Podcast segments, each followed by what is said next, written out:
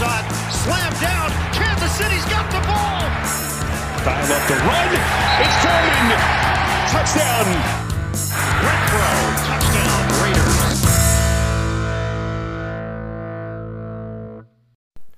Bienvenidos a Piloto Fútbol, episodio número 179 de este su podcast favorito con sentido de confianza en todo lo relacionado al fútbol americano. Ya es viernes, viernes 25 de marzo del 2022. Yo soy Jorge Torres y ya comenzamos, venga. Hola a todos, hola a todos, qué gusto. Estamos en viernes, qué bien. Hemos llegado al viernes 25 de marzo, a gusto, como debe de ser. Todo bien. Hoy ha sido un día tranquilo. Ya el tema de la agencia libre, se ha venido calmando, cada vez quedan menos nombres súper mega interesantes en la agencia libre, aunque te quedan algunos. Entonces la noticia ha estado tranquila. El día de hoy quería hablar un poco de la situación, de algunos temas que han salido, como lo de Colin Kaepernick, que quiero hablar más adelante el día de hoy, y quiero hablar un poquito de la conferencia más complicada de la, de la NF, la conferencia, la división, no, la conferencia y la división, pero puntualmente la división más complicada de la NFL, que es la la AFC Oeste, que es ahí donde están obviamente Kansas City, Chargers, Raiders y el equipo de, de Denver. Fíjate que me, me, cuesta mucho trabajo decirle Las Vegas al equipo de Las Vegas. Por lo general puedo decir, y decirle Los Ángeles al equipo de los Chargers, pues porque obviamente hay dos equipos de Los Ángeles. Entonces digo Kansas City, Chargers, Raiders y Denver. Mezclo la ciudad con la mascota del equipo. Pero bueno, vale gorro. Ese, ese, era el plan de lo que íbamos a hablar el día de hoy. Sin embargo, pues no coincidió, ¿verdad? Porque no es coincidencia. Simplemente hoy fue la conferencia de prensa donde se presentó a Deshaun Watson como el nuevo quarterback del equipo de Cleveland. Y, bueno, quería tocar un poquito eso. No, no, no es algo que me interese mucho. Sin embargo, estuvo en Twitter, estuvo en Instagram. Y pues uno pasa un rato en redes sociales y dije, bueno, pues hay que platicar de eso. De entrada, lo, lo, hemos dicho en otras, en otras ocasiones, este tema de Sean Watson está muy raro. Está muy raro cómo la NFL es completamente incongruente en muchos temas de sanciones a los jugadores. Dependiendo de quién seas, depende de la situación, ellos deciden si te vamos a suspender o no. De forma arbitraria, de repente a gente lo suspende en 3, 4 partidos, otros una temporada completa. Si le apuestas a tu equipo que va a ganar como Calvin Ridley, un año de suspensión si te acusan, aunque no tengas cargos penales o, cargos criminales, de haberte metido en una bronca con, de, de, violencia intrafamiliar como, como Ezekiel Elliott, por más que haya sido muchos años, te suspenden seis partidos. Si fumas marihuana, te suspenden tantos partidos. Y luego de repente pasan cosas como la de Sean Watson y aparentemente no hay sanciones por parte de la NFL hasta ahorita. Y sí entiendo, ¿no? El, el, el concepto fundamental de aquí eh, debe de ser, en Estados Unidos al menos, debe de ser inocente hasta demostrar, hasta que se demuestre lo contrario. Todo el mundo es inocente hasta que se demuestre lo contrario. Y no al revés, no, no, no, no tiene la culpa hasta que se demuestre lo contrario. Creo que hay otros términos más que son más correctos, pero bueno, repito, aquí no sabemos nada de leyes y, y sí sabemos muy poquito de fútbol americano. El punto es, sí se vale darle el beneficio de la duda a Deshaun Watson sí estuvo muy raro que las acusaciones de Deshaun Watson vinieron justo después. Lo comentamos el verano pasado, si lo recordarán. Las acusaciones que tiene Deshaun Watson vinieron justo después de que el tipo dijo que ya no quiere estar con Houston. Y el abogado que traía las acusaciones estas es conocido de los dueños del equipo de Houston.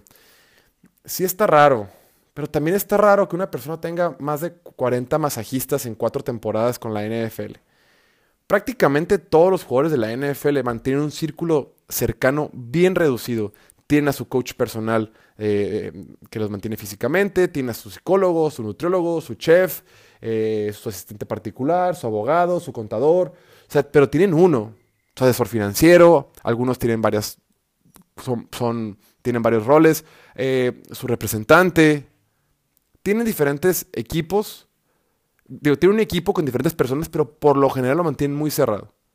Es gente que gana eh, cientos de millones de dólares, entonces como que es muy... Pues, tiene un grupo cerrado. No les gusta involucrar a tanta gente. Por lo general con atletas profesionales. Puntualmente en la NFL, así se ve la mayoría de los casos. Y ahorita en el caso puntual de Deshaun Watson, el tipo te dice que tiene, ha tenido más de 40 masajistas en más de en cuatro temporadas en la NFL cuatro o cinco temporadas y puras mujeres.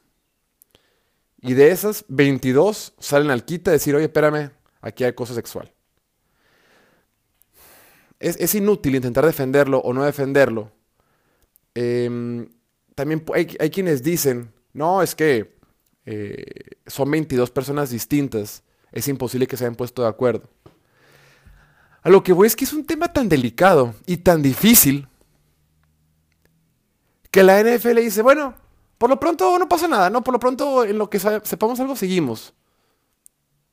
Sí tenemos que intentar la, presunción de inocencia y preservarla, pero también hacerla como que no está pasando también está mal.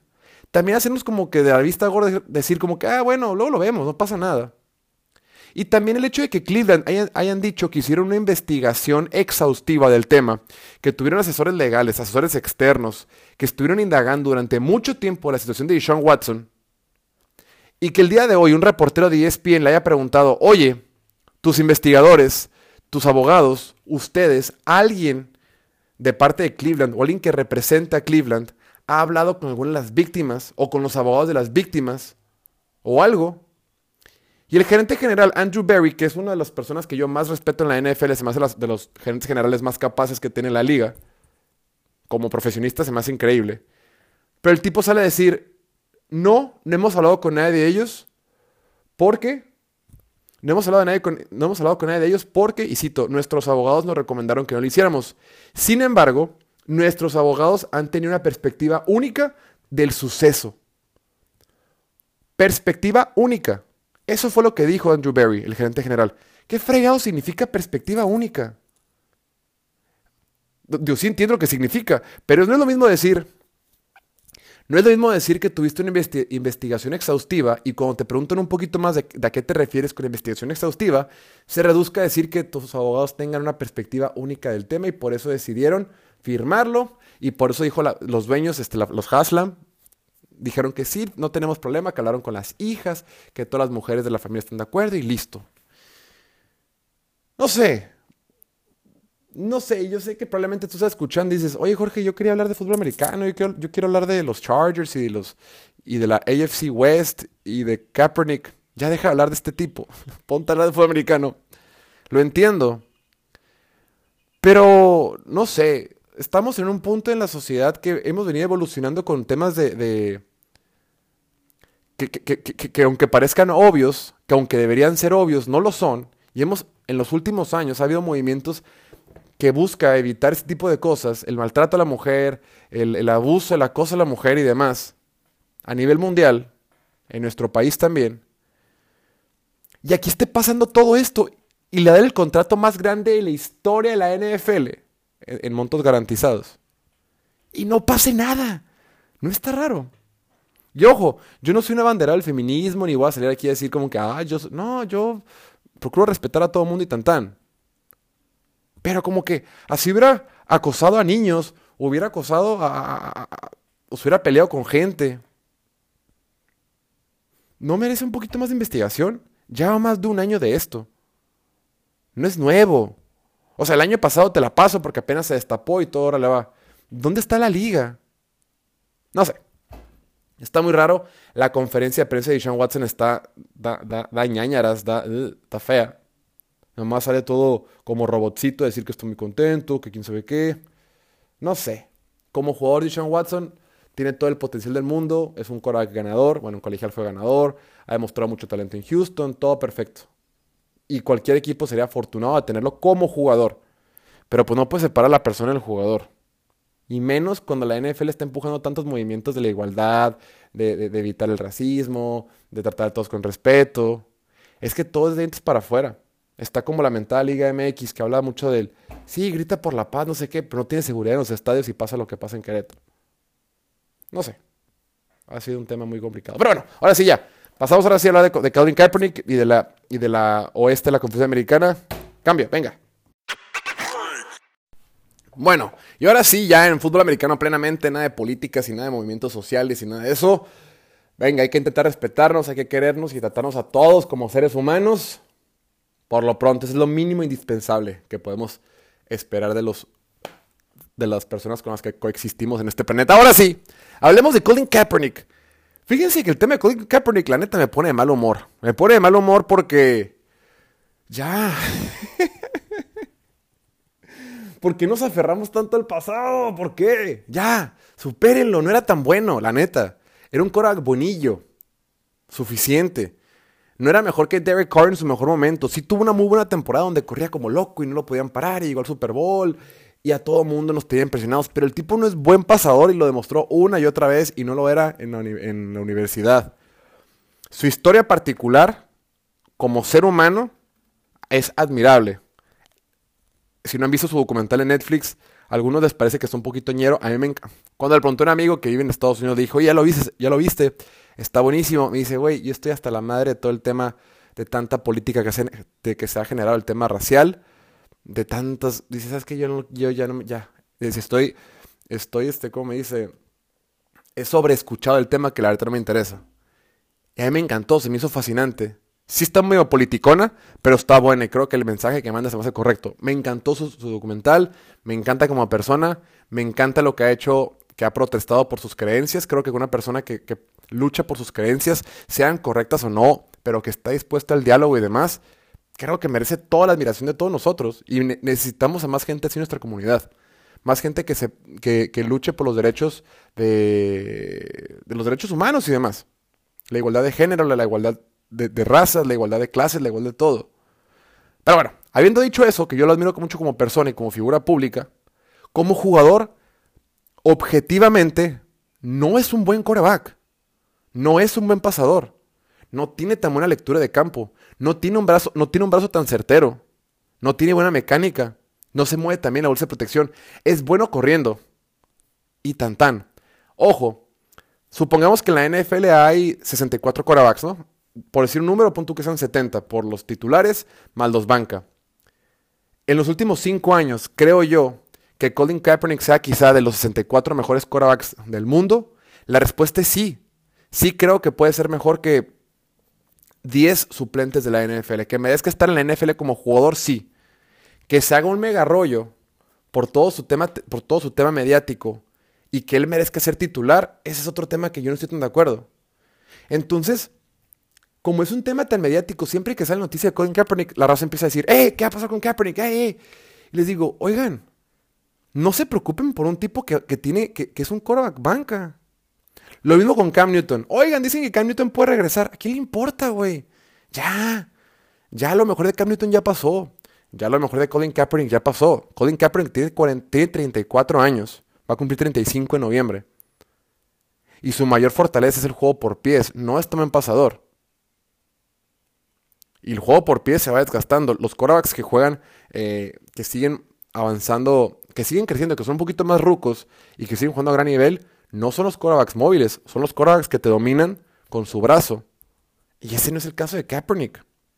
Todo esto, ni siquiera di preámbulo, pero todo esto porque salió un video donde esta semana, el 23 de antier, Colin Kaepernick estuvo entrenando en la Universidad de Washington, que, son los Huskies, eh, del estado de Washington, de la misma, este, del mismo estado donde es Seattle. Y, salió entrenando, se vio, no se vio mal, claro, estaba entrenando con un par de receptores ahí de la universidad. Eh, obviamente están entrenando con shorts, se veía bien. Con todo y que yo soy un poquito hater de Kaepernick como jugador, creo que se veía bien. No, no se ve fuera de ritmo, pero así se ha visto en los últimos, desde la última vez que lo vimos jugar en el 2016. El punto es que el equipo que más se ha ligado con él, o el único equipo que medianamente le ha dado oportunidad o que ha intentado mandar scouts para que lo vean entrenar y demás, ha sido Seattle y justo estuvo entrenando ahí esta, esta semana en la misma ciudad, en el mismo estado de, donde son los Seahawks. Eh, a mediados de marzo estuvo en Arizona, estuvo con la Universidad de Arizona, Arizona State, y estuvo entrenando con Tyler Lockett y con su hermano. Ahí en, con el hermano de, Tyler Lockett que juega con, con Arizona State.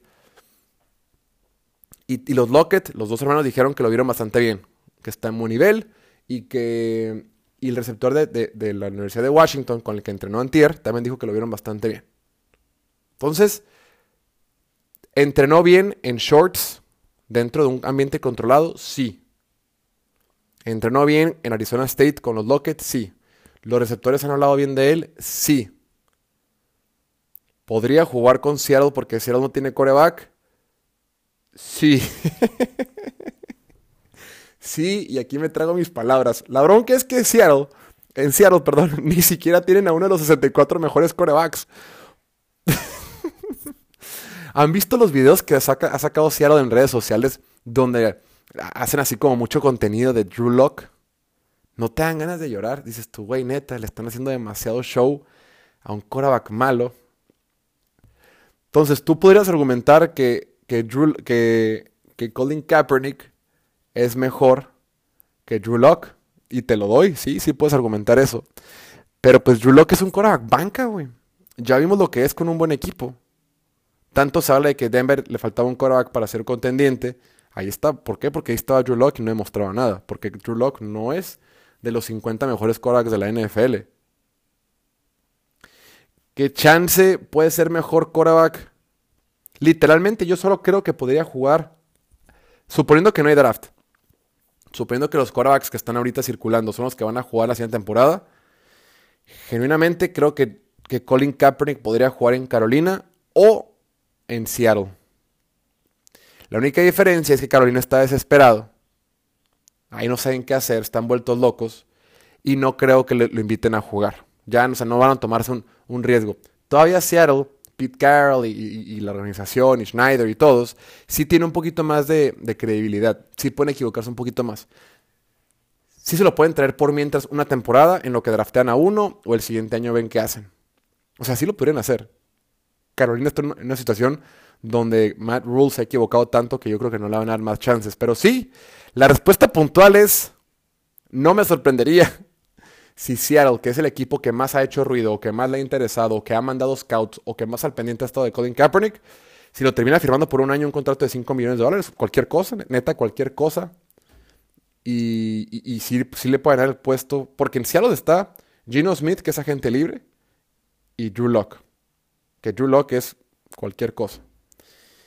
Colin Kaepernick les, puede quitar la titularidad a Gino Smith y a Drew Locke. La respuesta es sí. Que Colin Kaepernick es infinitamente superior a cualquiera de esos dos, por supuesto que no. La verdad es que no. Pero bueno, está interesante. Ahí lo tienen. Ahí está. Ustedes ganan. Sí. La respuesta puntual es que Kaepernick sí puede jugar en la NFL porque, la, porque ahí el único destino que genuinamente se ha interesado por él, ahorita le urge coreback. Ahorita andan viendo si se tiene a Baker Mayfield, ahorita andan viendo si con el 9, con la, novena selección en el draft, van por un coreback en una clase que no hay tan buenos corebacks, una generación de corebacks de colegial que no vienen corebacks. Entonces cualquier cosa puede pasar. Pero bueno, ahí lo tienen. Probablemente contra mi voluntad. Vamos a tener que seguir hablando un poquito más de Colin Kaepernick, maldito sea. Pero bueno, venga. Ahora sí, después de tanto show, después de tantas noticias que han salido en redes sociales de lo que la, gente los hace morbosos, para los morbosos, para los que les gusta ser víctimas del clickbait, ya, ya hablamos de Watson y sus broncas, ya hablamos de, de Colin Kaepernick y su tema que nunca acaba. O sea, Colin Kaepernick tiene 34 años, pero bueno, ya, X. Ahora sí, hablemos de fútbol americano puro, de fútbol americano de verdad, de la división más competente y más dura de toda la NFL, la AFC West, la, división oeste de la conferencia americana. ¿Qué tal esta división que ha sido protagónica en este offseason? Esta división que se ha encargado de reunir a todo el talento de este offseason. Bueno, salvo que después soltaron a Terry Hill del equipo de Chiefs, pero ya lo comentaremos más adelante. Esta división, por mucho, por mucho, por mucho, por mucho, por mucho, es la más complicada y la más difícil en toda la NFL.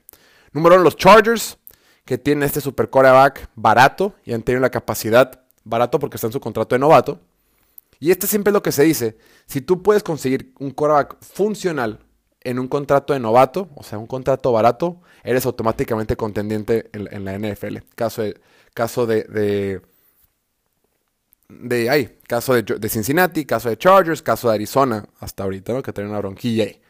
Pero en esos casos es lo mismo tienen, tienen, tienen este, flexibilidad financiera porque, tienen, porque la pieza más importante por el momento le están pagando barato y eso les permite rodearlo de buen, de buen talento. están los Chargers con Justin Herbert, está obviamente Kansas City con, con Patrick Mahomes, está obviamente el equipo de Denver que, que decíamos hace ratito, les faltaba un quarterback para ser contendientes. Yo me recuerdo muy bien, como si fuera hace mucho.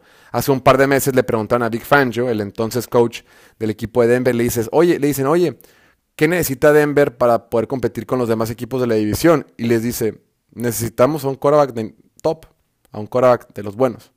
Ellos tienen uno de los top, yo no tengo uno de los top.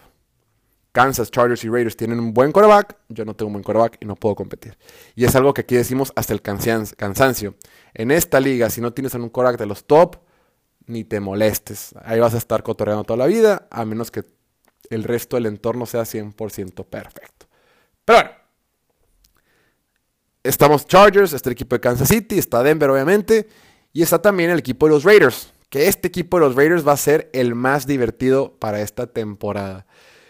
No sabemos si les va a alcanzar para competir con los demás gigantes de su, de su división, pero de que van a estar en los juegos y de que, van a tener, otra temporada de locos, eso sí se los aseguro, se los garantizo y si no, les regalo un chocolate a quien lo mencione.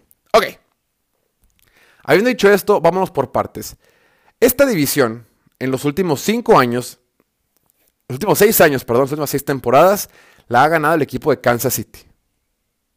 Desde que estaba Alex Smith, luego con Patrick Mahomes, desde el 2016 al 2021, esta, división la ha ganado Kansas City. Han dominado.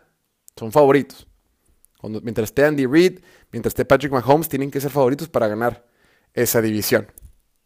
Anteriormente, del 2011 al 2015, esa división la ganó Denver, con un poquito con Tim Tebow y luego los últimos unos años con, con Peyton Manning. Y una antes, en el 2010, la ganó Kansas City.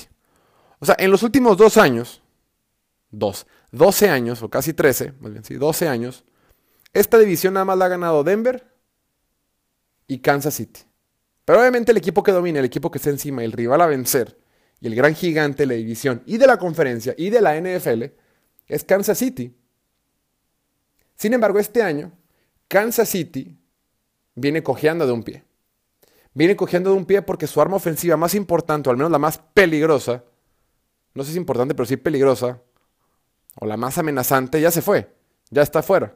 Lo despacharon a otra división y ahorita juega con Miami. Obviamente hablo del caso de Terry Kill.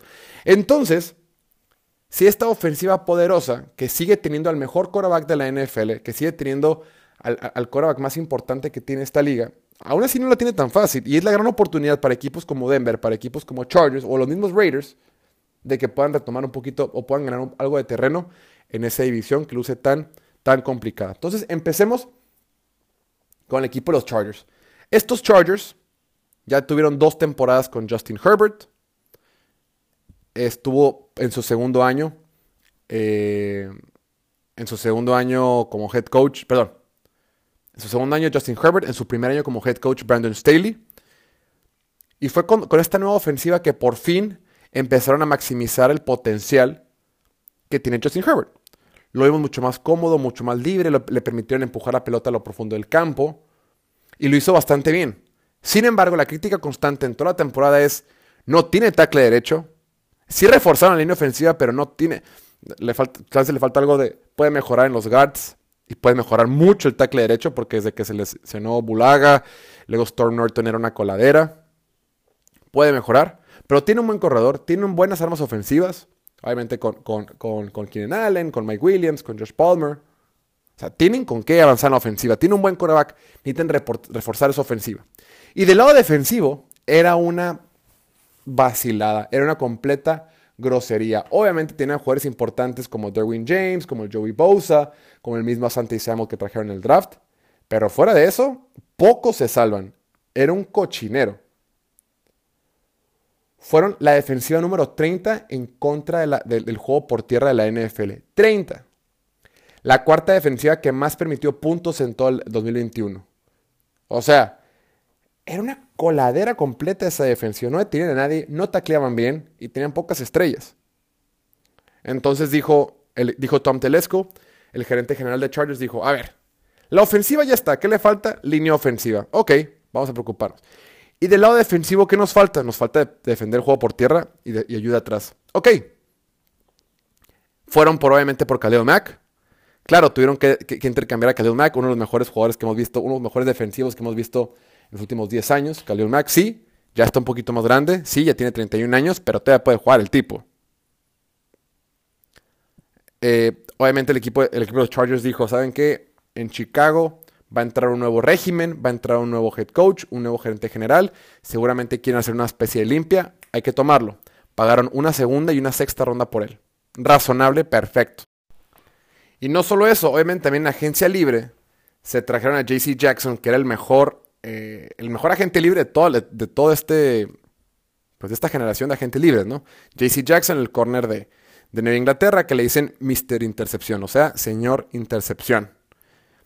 Buen corner, yo ya lo hemos comentado en otras ocasiones, yo tengo ligeras dudas de él, sin embargo, pues entiende, es una buena contratación y no pagaron tan caro. Yo esperaba que no pagaron un poquito más, pagaron súper razonable, va. Fueron por Sebastian Joseph Day de los Rams, un jugador, mira, un jugador que, Brandon Staley conoce bien de su tiempo cuando era coordinador defensivo con los Rams. Pagaron 3 años, 24 millones de dólares, o sea, 8 al año. Se trajeron a, Austin Johnson, que estaba con los Giants, anteriormente estuvo con Titanes, 14 por 2 años, o sea, 7. Otro, otro defensivo. Entonces empiezan a poner cuerpos, empiezan a, empiezan a darle profundidad al, roster, que es lo que más necesitaba Chargers, y además le agregas estrellas. O sea, compaginas jugadores sólidos, jugadores que te dan profundidad, jugadores que te funcionan, y le agregas estrellas a la defensiva. Todavía si por ahí en el draft puedes agregar otro, agregar otro linebacker, o por ahí puedes agregar quizá otro, un corner más. Está perfecto, pero pronto ya estás. Ya tienes a tus dos pass rushers. Ya tienes buenas estrellas en la defensiva secundaria. Ya tienes profundidad en la línea defensiva. Te falta uno que otro linebacker, pero en realidad en la defensiva ya estás. Ya tienes, ya tienes en papel una defensiva que va a ser de medio gas. Cuando tú tienes una ofensiva tan poderosa, no necesitas que tu defensiva sea top 1. Cuando tienes una ofensiva mala, ahí sientes que la defensiva te saca, te la chamba. Pero en realidad esta defensiva tiene el potencial de ser top 10 fácil. Pero ni siquiera es necesario que sea. Con que sea top 15, top 20, la van a armar. La bronca es que el año pasado eran patéticos. El año pasado estaban para llorar. Repito, con este nuevo esquema, con esta nueva alineación defensiva, más lo que agreguen en el draft, esta defensiva va a ser más que suficiente. Tiene el potencial para ser muy alto, sin embargo, no es necesario que lo sea, ya con que sea más que suficiente. En la ofensiva decidieron extender a Mike Williams, ya tienes a Keenan Allen, Josh Palmer. La gran duda, la gran duda que tiene Church nada más y el gran faltante que tienen es el tackle derecho. A lo mejor se habla de que pueden mover a Matt Filer, perdón, que ese tackle derecho y un relajo, no sé, pero les falta un tackle derecho. Y si ponen a Matt del lado, como tackle derecho, pues les falta un guard, de todos modos. Pero en esencia ya están.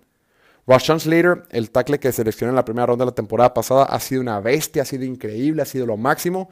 Ya tienes uno de los mejores centros con Corey Linsley. Tienes un guard funcional. Te falta un tackle derecho, punto. Y Chargers todavía tiene una selección en la primera ronda y lo puede buscar ahí. Y si no, no tiene segunda ronda, pero puede buscar una tercera ronda o algo así.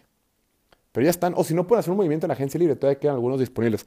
Pero el equipo de Chargers como tal ya está. Después, ya habiendo hablado de Chargers, otro equipo que le puede quitar la corona este año a los... A, Kansas City obviamente es Denver. Este equipo de Denver que hizo una de las movidas más importantes en esta agencia libre, que fue traerse a Russell Wilson, pagaron una millonada, pero lo vale, lo hemos dicho hasta el cansancio tengas que pagar lo que tengas que pagar por un coreback ganador, por uno de los corebacks, es válido. Washington le ofrecía cinco primeras rondas a, Kansas City por Patrick Mahomes, imagínate, cinco. Y no quisieron. Obviamente vale más Patrick Mahomes. Obviamente, obvio. No hay cantidad suficiente de recursos en el draft que me puedas dar a cambio de Mahomes. No. Estás hablando de un jugador, un jugador que sale cada 20 años, güey. Claro que no. y pegarle una primera ronda es un, es un rollo, no está tan fácil. Pero bueno, entonces, Broncos ya tiene el coreback. Dijeron, ¿sabes qué? Esta, esta línea ofensiva que tiene Broncos no es tan mala. Tienes a Garrett Bowles, que es un buen tackle, izquierdo. Eh, de, gar, izquierdo va a estar eh, Dalton Risner. El centro Lloyd Cushenberry, que lleva dos años en la liga, que le echó bastante razonable. Y Graham Glasgow de, de, de derecho. ¿Qué falta también aquí? Falta un tackle derecho. Tienen, en la ofensiva tienen las mismas carencias. Bueno, también les falta un tight end, porque dejaron ir a Noah pero bueno, eso, se soluciona. Tienen buenos receptores, tienes un, tienes un buen corredor, ya tienes el quarterback. Tienes a un quarterback que va a jugar con una línea ofensiva muy superior a lo que está acostumbrado. Les falta el tackle derecho. La bronca que tiene Denver, a diferencia de Chargers, es que Denver no tiene selección de primera ronda. Se van a tener que esperar un poquito. Aún así, Denver.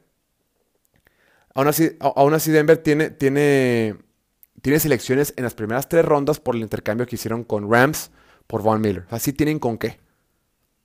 Entonces la ofensiva está bien, les falta un guard, les falta un tackle derecho y van a estar listos. O sea, es una ofensiva top. Russell Wilson es uno de los mejores quarterbacks. Russell Wilson es de los quarterbacks de la NFL. Con él puedes ganar. Era el quarterback que no tenía Big Fangio cuando le preguntaron qué es lo que le hace falta. Ya lo tienes. Haces, haces algunos, aprietas poquito las tuercas en, ahorita en agencia libre o buscas algo en el draft, arreglas a tu tackle derecho y ya estás. Inclusive si no lo logras, ahí se trajeron a Tom Compton y a Calvin Anderson pero bueno, son, son como por si, por si acaso rompas en caso de emergencia. Pero el equipo está. Y la defensiva que tienen, tienen una super defensiva. Esta defensiva sí tiene el, el, el, pedigrí para ser una de las cinco mejores defensivas de la liga otra vez. O sea, estás hablando que de entrada tienes tus edge rushers, tienes a Brad Chubb, bueno, que ha estado lesionado además, pero tiene todo el talento, y Randy Gregory, un gran pass rusher que Dallas quiso pagar una millonada, pero se volvieron locos y no lo pudieron firmar. Se les, les fue las manos. Luego, en el, interior, en el interior de la línea, se trajeron a DJ Jones, que es, que es, que es un este. A mí me encantaba con San Francisco. Creo que, creo que no lo aprecian lo suficiente, pero lo que hacía con San Francisco DJ Jones me encanta. Los corners se trajeron a Keywan Williams. Ya tiene ahí a Bryce Callahan. Tienes a Patrick Surtain, que ha demostrado ser un super corner, una super selección el año pasado. Tienes a Justin Simmons. O sea, tienes un montón de estrellas. O sea, estrellas como tal, Bradley Chubb, Randy Gregory, Justin Simmons y Patrick Surtain. Cuatro estrellas en la defensiva. Jugadores muy buenos. DJ Jones, Kevin Williams. Tienes por ahí a Ronald Darby. Que son sólidos, buenos. O sea, es una defensiva bastante, bastante buena. Ya tienes la ofensiva, solucionas tu bronca que tienes eh, con tu tackle derecho, agregas por ahí otro linebacker que puedas, y esta defensiva ya está. Y este equipo ya está. Y este equipo tiene con qué para ganarle al, para ganarse y llevarse la, la división. ¿Son favoritos? No. Creo que el favorito tiene que creo que el favorito, favorito tiene que ser Kansas City. Pero Denver tiene con qué. Y hablemos aprovechando de Kansas City. Repito, Kansas City es el mandamás de la NFL, es el mandamás de la conferencia americana y naturalmente es el mandamás de esta división. Tienes al mejor quarterback, tienes un gran coordinador ofensivo, bueno, gran gurú ofensivo con Andy Reid y, pues cuando tengas esas dos, esas dos herramientas por lo general va a estar arriba, ¿no? Pero bueno, en esta agencia libre yo creo que no les ha ido tan bien. No les ha ido tan bien porque tienen que soltar a piezas importantes, porque no le pueden pagar a todo mundo, porque lo, lo, comentábamos cuando fue, si no han escuchado el podcast de cuando soltaron a Terry Kill. O sea, Kansas City tiene una visión a largo plazo. Y cuando tienes una visión a largo plazo, no le puedes estar pagando constantemente a todas sus estrellas. Porque tu apuesta principal es Patrick Mahomes. Patrick Mahomes y unos cuantos más. Así le van a tener que pagar. Ya le pagaste a Joe Tooney para que sea tu guard. Le va a tener que pagar ahorita a tu, tackle a Brown. Le estás pagando a Travis Kelsey. Estás pagando, estás pagando a Chris Jones. No le puedes pagar a todo mundo. Se te va a acabar, se nos te acaba. Y tu apuesta principal es Patrick Mahomes. Por lo tanto, este, en esta este off-season ah, se, han, prescindido de los servicios de Tyron Matthew, han soltado a Charverius Ward, obviamente a Terry Kill y unos otros cuantos. Porque no le pueden pagar a todo el mundo. La movida de Terry Kill tiene mucho sentido. Te dieron cinco selecciones de draft, claro. Y sí, intentaron reforzarlo ahí trayéndose a, Marquez, Valdez Scantling del equipo de Packers y trayéndose a Juju Smith Schuster. Es lo mismo. Es lo mismo que, que Terry Kill, por supuesto que no. Pero bueno, la ofensiva no es mejor ahorita que cuando estaba Terry Kill, pero te estás pensando a largo plazo. No es una. O sea, está raro porque mientras todos los demás equipos de tu, de tu división se hacen más fuertes, Kansas se está haciendo más débil. Sí, pensando en el, largo plazo y todo bien, pero hoy por hoy Kansas se ha hecho más débil. La buena noticia para, para, para Kansas City es que tienen tres selecciones en las, digo, tienen seis selecciones en las primeras tres rondas. O sea, tienen bastante para, seguir armando esa, ese equipo. O sea, con esas seis selecciones puedes traerte por ahí, puedes suplir otro con otro corner. Ahí vienen varios corners este año. Puedes suplir un edge rusher, puedes traerte un edge rusher, puedes buscar un par de receptores que puedan hacer la competencia. Nadie te va a dar lo que te da Terry Kill. Nadie, nadie, nadie, nadie, nadie. Pero no está mal suplir a Terry Kill con un buen receptor rápido y un par de otras contrataciones en el, en el draft, ¿no? Otras, otras adiciones en el draft. Y es que lo de Terry Hill es, es, es, otra cosa. Desde que entró la NFL en el 2016, tiene el eh, está arriba con 28 touchdowns. 28 touchdowns cuando la pelota viaja más de 20 yardas en el aire. Y tiene 20 touchdowns de más de 50 yardas desde que entró la NFL. Que es más que cualquier otro jugador. En eso es líder. Es que el tipo es explosivo. Por eso digo que es una amenaza. Tiene 67 touchdowns en la eh, lleva 77 touchdowns totales, que es tercero en la historia de la franquicia de Kansas City.